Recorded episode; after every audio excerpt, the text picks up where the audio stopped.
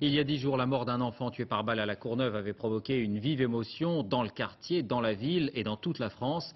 Nicolas Sarkozy avait provoqué la polémique en parlant de nettoyer la cité au Karcher. Eh bien aujourd'hui, il est retourné sur place pour parler prévention et affronter ses contradicteurs. Loïc Delamornay, Sylvain Gauthier, Nicolas Oer sur place. L'accueil est froid, il s'y attendait. Cela ne dissuade pas Nicolas Sarkozy. Il fend la foule et part en contact. C'est-à-dire, tu viens le dire. Viens le dire. S'il y a quelque chose à dire. Bonjour, monsieur. Et le ministre de l'Intérieur persiste et signe. Le terme nettoyer au Karcher est un terme qui s'impose. Parce qu'il faut nettoyer cela. Le mot nettoyer. Et alors Excusez-moi, mais Et le- nettoyer, on n'est ben, pas le des mot- animaux. On n'est pas qu'est-ce dit, ça On nettoie pas- des délinquant, gens. on nettoie les trafics. On nettoie pas des gens. Et qui veut s'en sortir. Mais après l'opération de police massive menée la semaine dernière dans la cité des 4000, Nicolas Sarkozy sait qu'il doit proposer plus que la simple répression.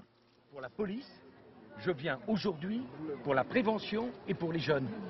On va pas me le reprocher. Je dis pas que j'ai raison. Je dis quand même, qu'est-ce qui vous tend la main là? Qu'est-ce qui vient là? C'est Monsieur Sarkozy.